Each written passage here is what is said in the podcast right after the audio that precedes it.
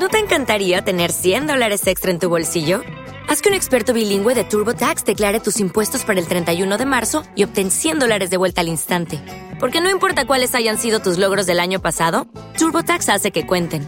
Obtén 100 dólares de vuelta y tus impuestos con 100% de precisión. Solo con Intuit TurboTax.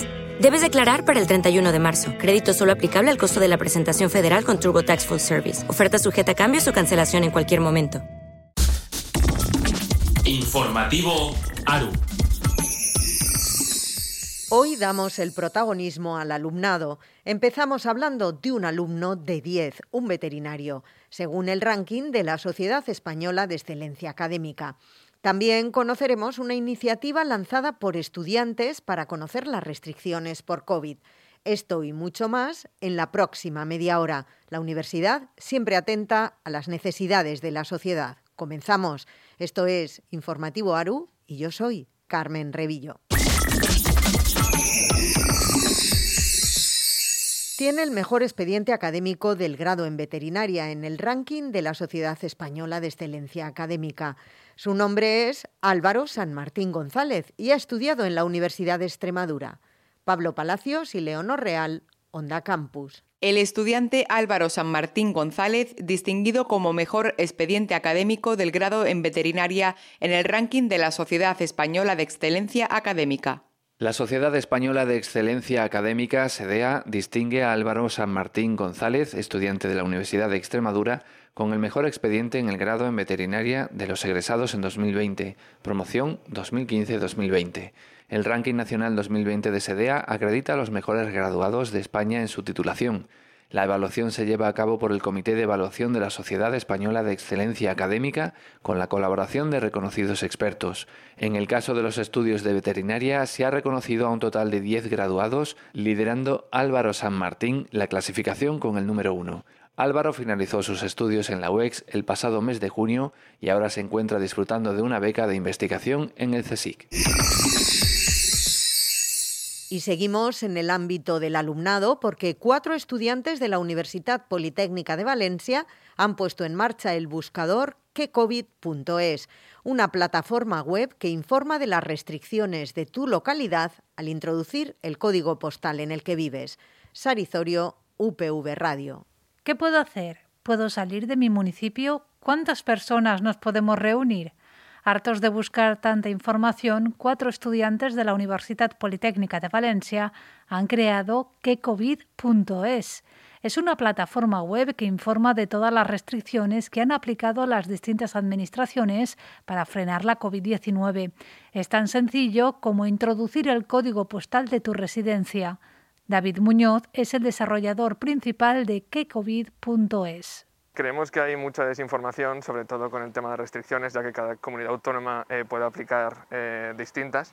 Entonces creemos que es importante tener una plataforma donde se reúnan todas y además podemos explicar un poco el contexto en el que estamos. Entonces también mostramos algunos datos de epidemiológicos que hay en la zona y así puedes entender un poco las restricciones que se han aplicado. Junto a David Muñoz han participado en el diseño de esta plataforma Lucy Simón, Guillermo Colomar y Hamilton Leguizamón.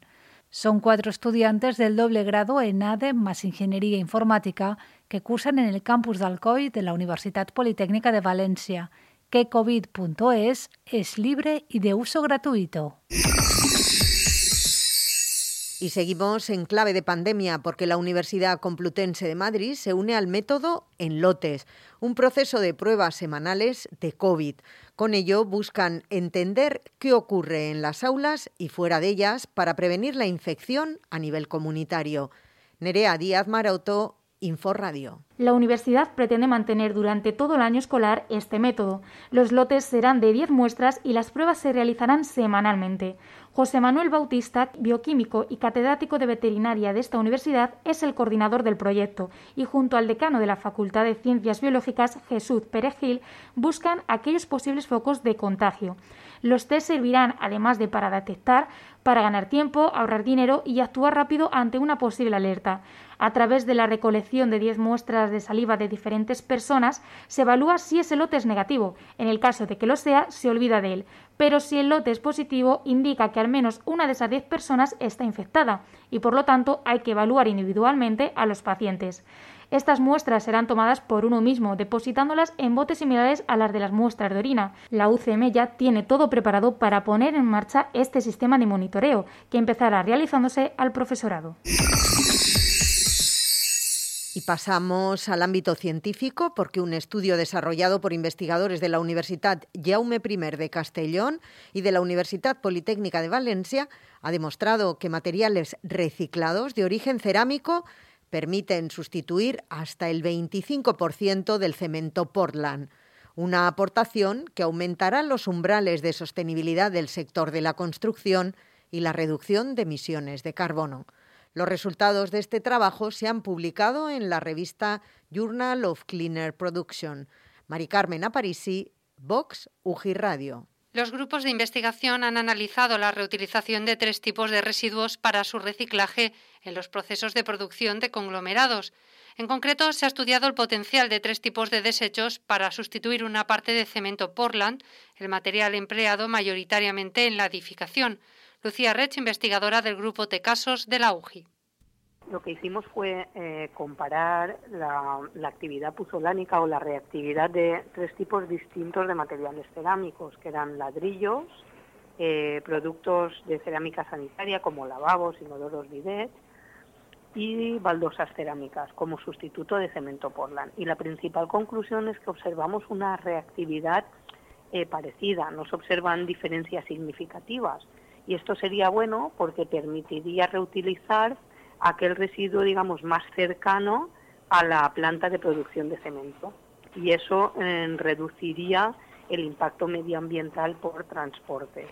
La reutilización de desechos de la construcción para la fabricación de cemento Portland implicaría una reducción importante de las emisiones de efecto invernadero generadas por este sector y, por lo tanto, permitiría reducir la polución también responsable del calentamiento global y el cambio climático. Lucía Rech explica los principales beneficios de la reutilización de los desechos implicaría que aquellos residuos que se generen, bien después del proceso de producción, bien después de la vida útil del producto, tendrían una posibilidad de reutilización como sustituto de cemento Portland. Y para la industria del cemento Portland también implicaría utilizar menos cemento, porque el cemento Portland es un material que consume recursos naturales, eh, pues piedra caliza, arcilla que cogemos de, las montañas, de las canteras, y además requiere eh, mucha energía para su fabricación, porque se fabrica a temperaturas muy altas, en torno a 1400 grados, 1450. Entonces, mucha energía y muchas emisiones de CO2. Por tanto, si una cuarta parte del cemento la sustituimos por estos residuos, eh, pues obtenemos beneficio, beneficio por estas dos partes, para el cemento y para la industria cerámica. Paralelamente, estos procesos harían posible una arquitectura más sostenible y también progresar hacia acciones integradas en la economía circular, el modelo promovido desde la Unión Europea para extender el ciclo de vida de los productos. Un sistema de inteligencia artificial se usará para marcar el precio del porcino en la lonja de Binefar, en Huesca. Investigadores del Instituto de Investigación I3A de la Universidad de Zaragoza trabajan desde hace un año en un proyecto que aportará transparencia y servirá para automatizar el sistema actual. A través de un algoritmo de inteligencia artificial se podrá efectuar una propuesta de precios de referencia. La lonja de Binefar es ya un referente del vacuno en España y su propuesta de precio es la más utilizada a nivel nacional. Ana Higuera, Radio Unizar. Un sistema de inteligencia artificial fijará el precio de la ganadería porcina en la lonja de Binefar.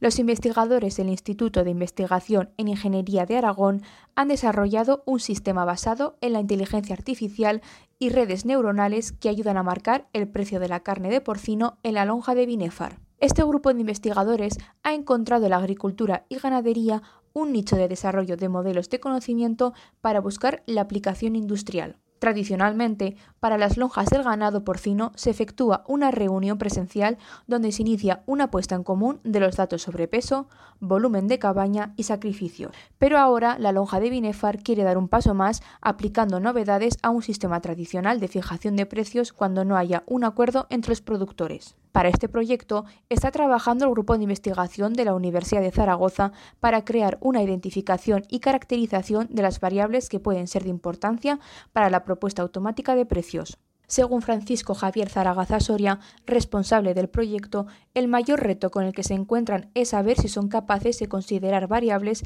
que se escapan de los ciclos habituales de producción, ya que están introduciendo una evaluación propia del mercado. Además, este desarrollo cuenta con el soporte económico del Gobierno de Aragón y de la Unión Europea a través del Fondo Europeo Agrícola de Desarrollo Rural.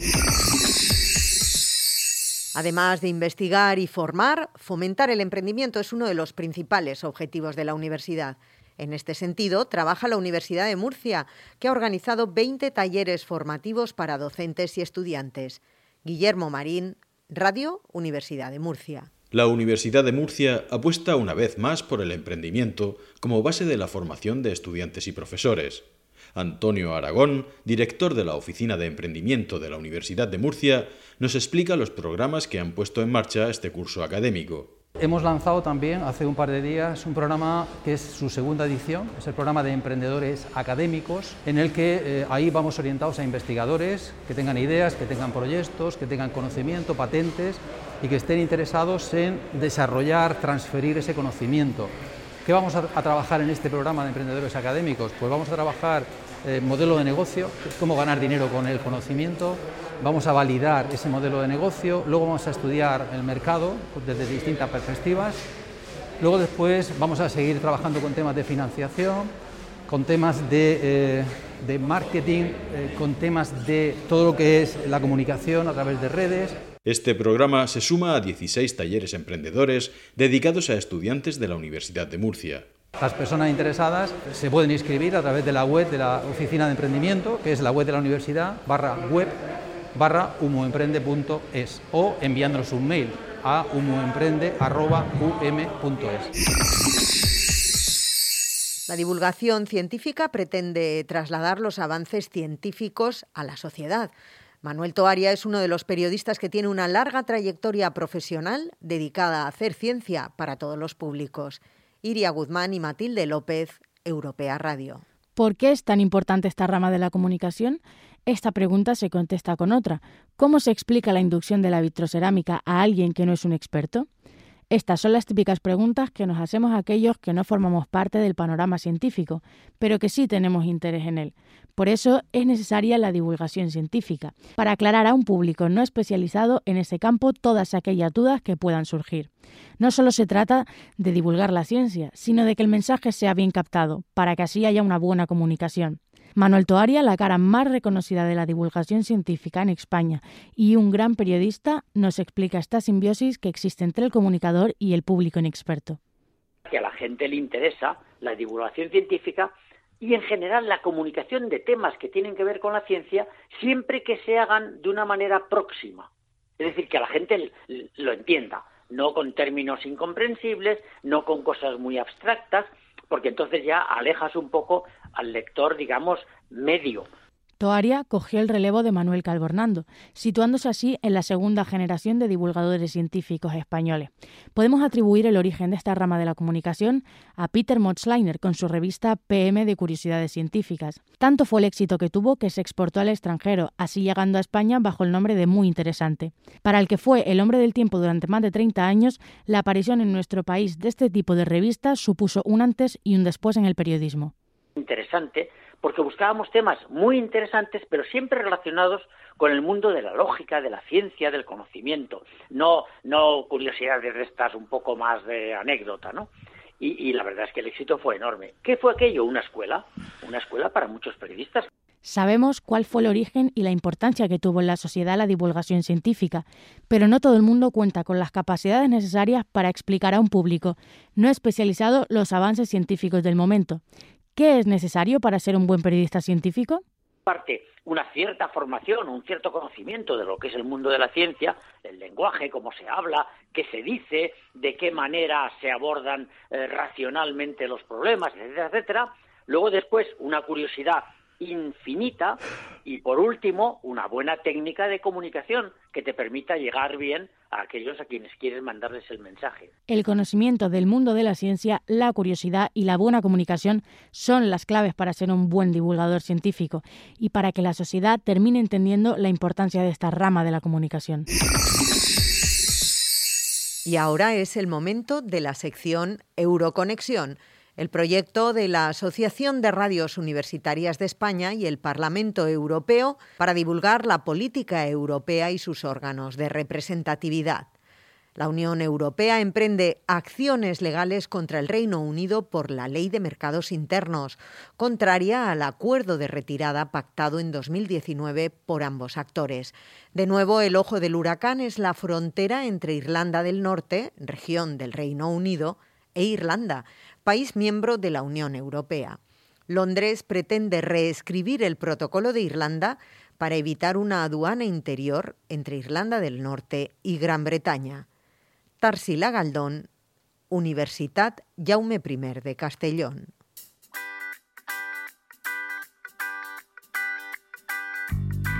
Euroconexión.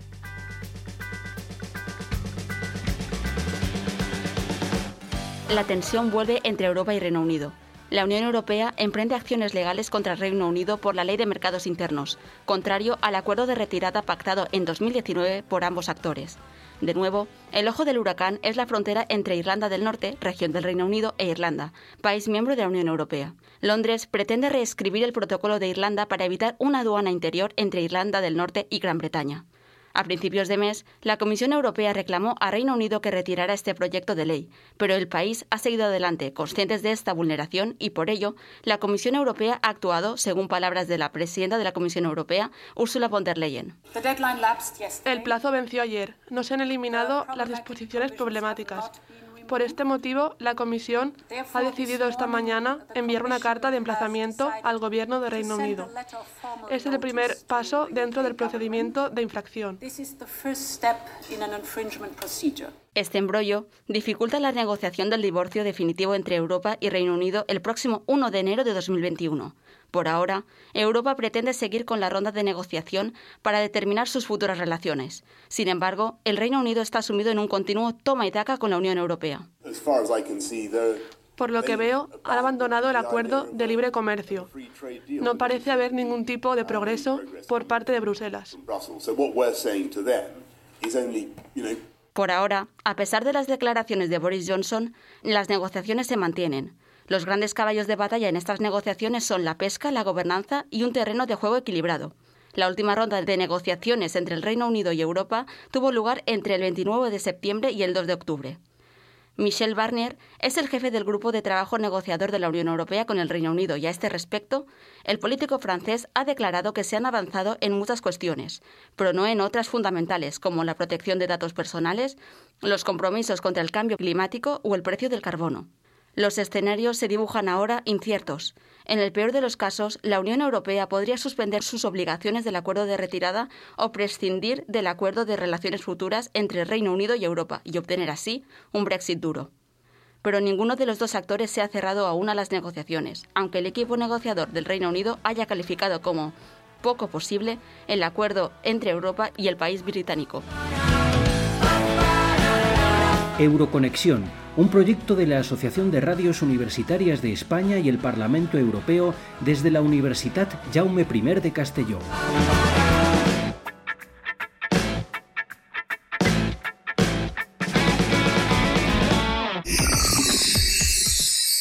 Y a continuación, Raúl Valenciano y Leida Frasquet repasan las citas más destacadas para los próximos días en las universidades españolas. Apunta.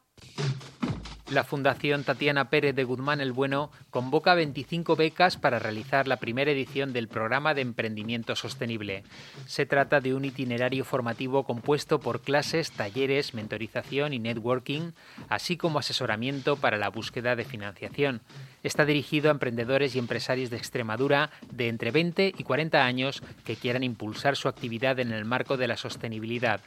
El plazo de presentación está abierto hasta el 20 de noviembre. Más información en la página web emprendecáceres.es. El lunes 16 de noviembre, vía telemática, se celebra el Seminario por un uso responsable de los videojuegos, organizado por la Cátedra de Infancia y Adolescencia de la Universidad Politécnica de Valencia.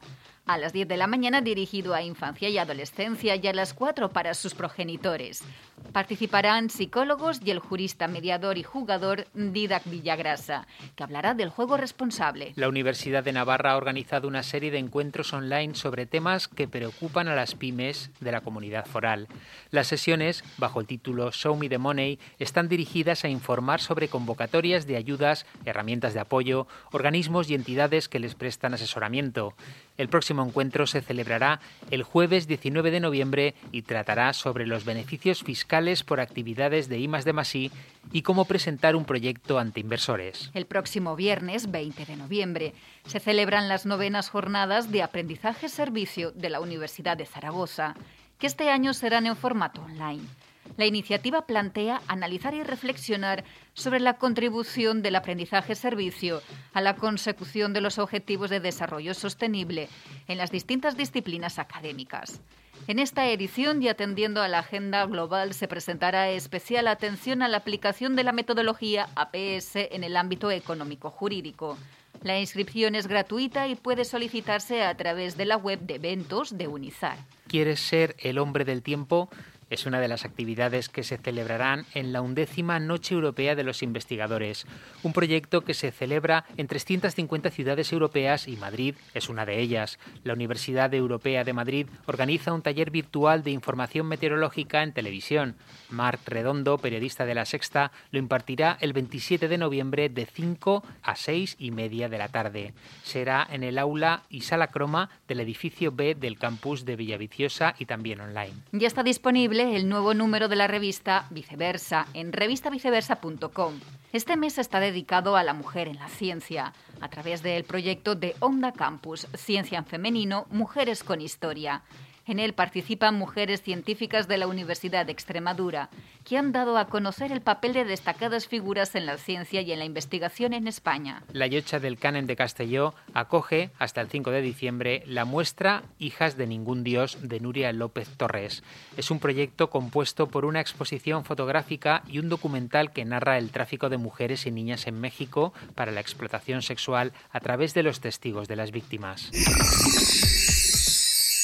El Museo Universidad de Navarra ha puesto en marcha una iniciativa para trabajar con niños y niñas con altas capacidades. El programa, que se inició el pasado 31 de octubre, desarrolla actividades de arteterapia, creatividad y desarrollo del talento dirigido a las familias de la Asociación de Niños y Niñas con Altas Capacidades de Navarra. Javier Ojenbarrena, Radio Universidad de Navarra. Esta iniciativa, que es gratuita, se entronca en dos bloques diferenciados. Una charla taller dirigida al público general, pero sobre todo a padres y madres que tengan hijos con altas capacidades y a profesionales del sector, y un segundo taller de arte terapia para niños y niñas de al menos 6 años, bajo el título Explorando, conociendo y disfrutando de nuestra galaxia emocional. El responsable del área educativa del Museo Universidad de Navarra, Fernando Echarri, explica así las dinámicas de la arte terapia. Se trata de utilizar esa metodología encaminada a fomentar o a desarrollar estos aspectos que hay que mejorar en, las personas, como todos tenemos que mejorar, pues ellos también, ¿no? Es un poco esa, esa idea. Entonces, la dinámica mm, van a ser dos charlas eh, dirigidas a a público en general, a padres y madres también, ¿no? De niños y niñas con altas capacidades y también a educadores, educadoras, profesorado, en fin, gente que se relaciona con este colectivo. Pero luego va a haber unas, unas sesiones de intervención con eh, niños y niñas de, altas capacidades. Para entender los efectos de este programa es necesario saber antes en qué consiste la arteterapia, una forma de educación no formal basada muchas veces en el juego y el libre desarrollo de quienes la experimentan. Escuchamos a la arteterapeuta de este proyecto, María José Llorente. La arteterapia es una disciplina con entidad propia que genera las condiciones favorables para la superación de las dificultades, estimulando la capacidad creativa de la persona. Y esto lo hacemos a través de técnicas y lenguajes expresivos, que puede ser la escritura, la poesía, la voz, la pintura, el garabateo, el teatro, puede ser cualquier lenguaje, cualquier técnica expresiva que nos permita estimular esas capacidades creativas de la persona para que pueda posicionarse ante aquello que le hace sufrir desde otro lugar y desde el juego. Habitualmente estas dinámicas son muy efectivas cuando se trata de niños y niñas con altas capacidades, puesto que su desarrollo personal tiende a un ritmo diferente, más avanzado y muchas veces con un factor emocional que no se tiene en cuenta.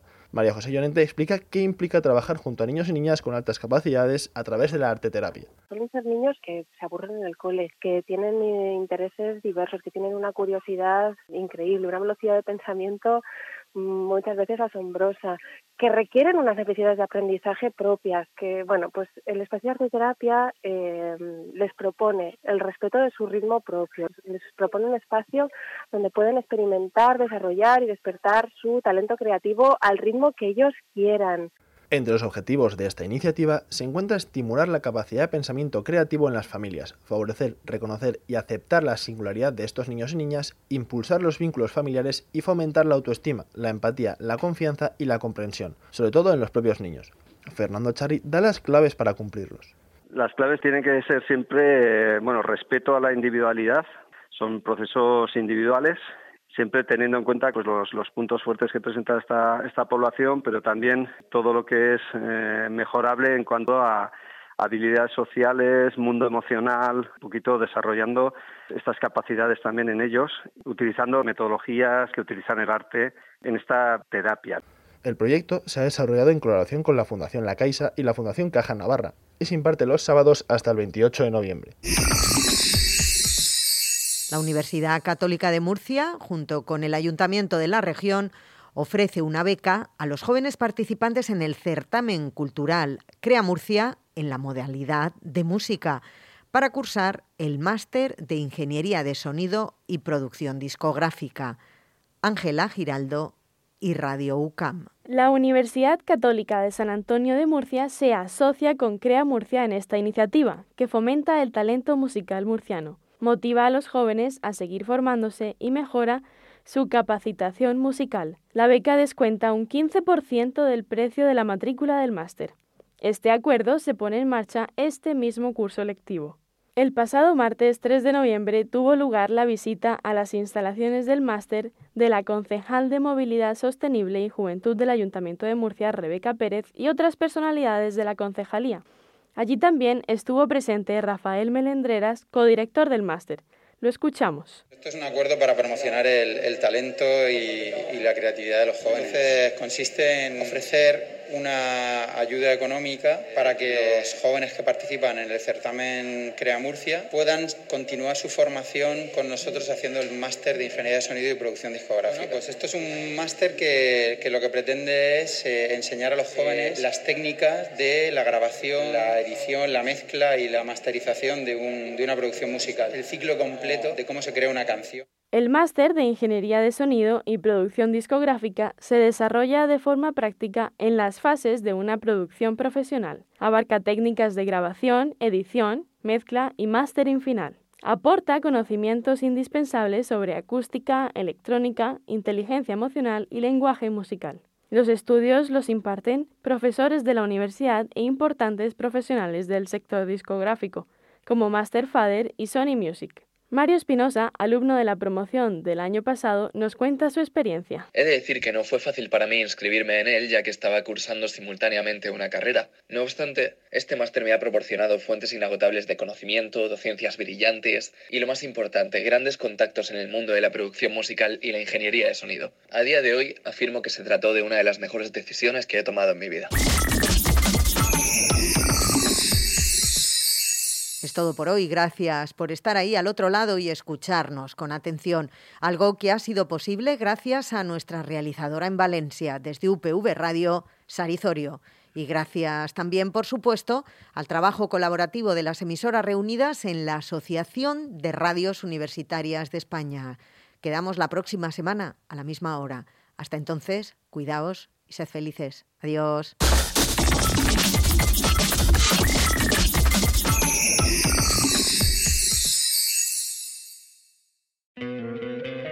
¿No te encantaría tener 100 dólares extra en tu bolsillo? Haz que un experto bilingüe de TurboTax declare tus impuestos para el 31 de marzo y obtén 100 dólares de vuelta al instante.